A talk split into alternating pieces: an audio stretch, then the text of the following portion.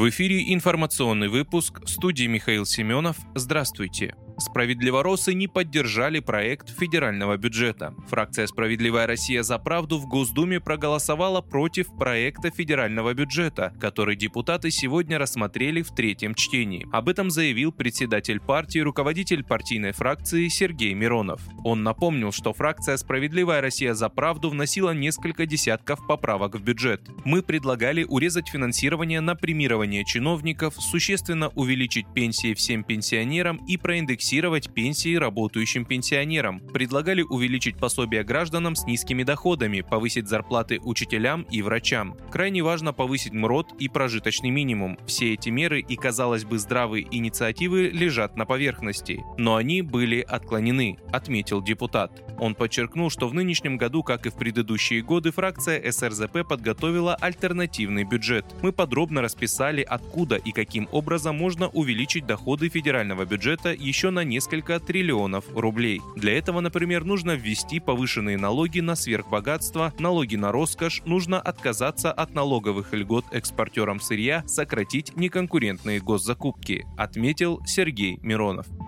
ФСБ предотвратила взрыв на газопроводе в Волгоградской области.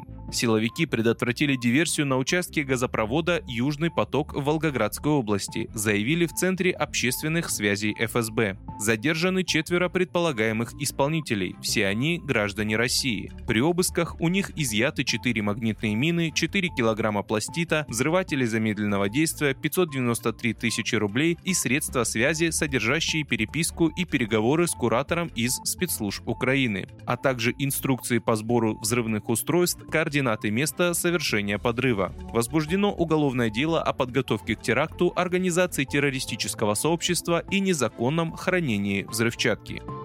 Из украинского плена вернулись 50 российских военных.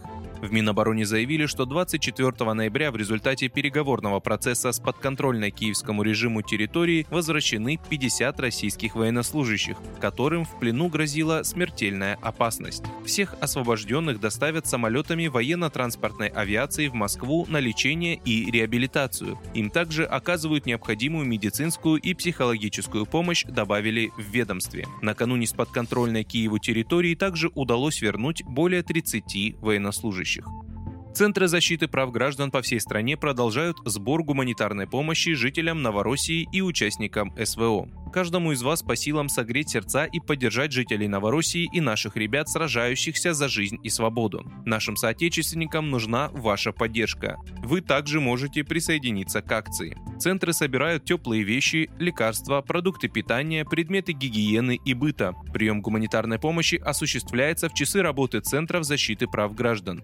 Найти ближайший Центр защиты прав граждан в вашем городе можно на сайте справедливо.центр или позвонив по телефону горячей линии 8 800 755 5577. На данный момент Центры защиты прав граждан собрали около 6 тонн гуманитарной помощи. Вы слушали информационный выпуск. Оставайтесь на справедливом радио.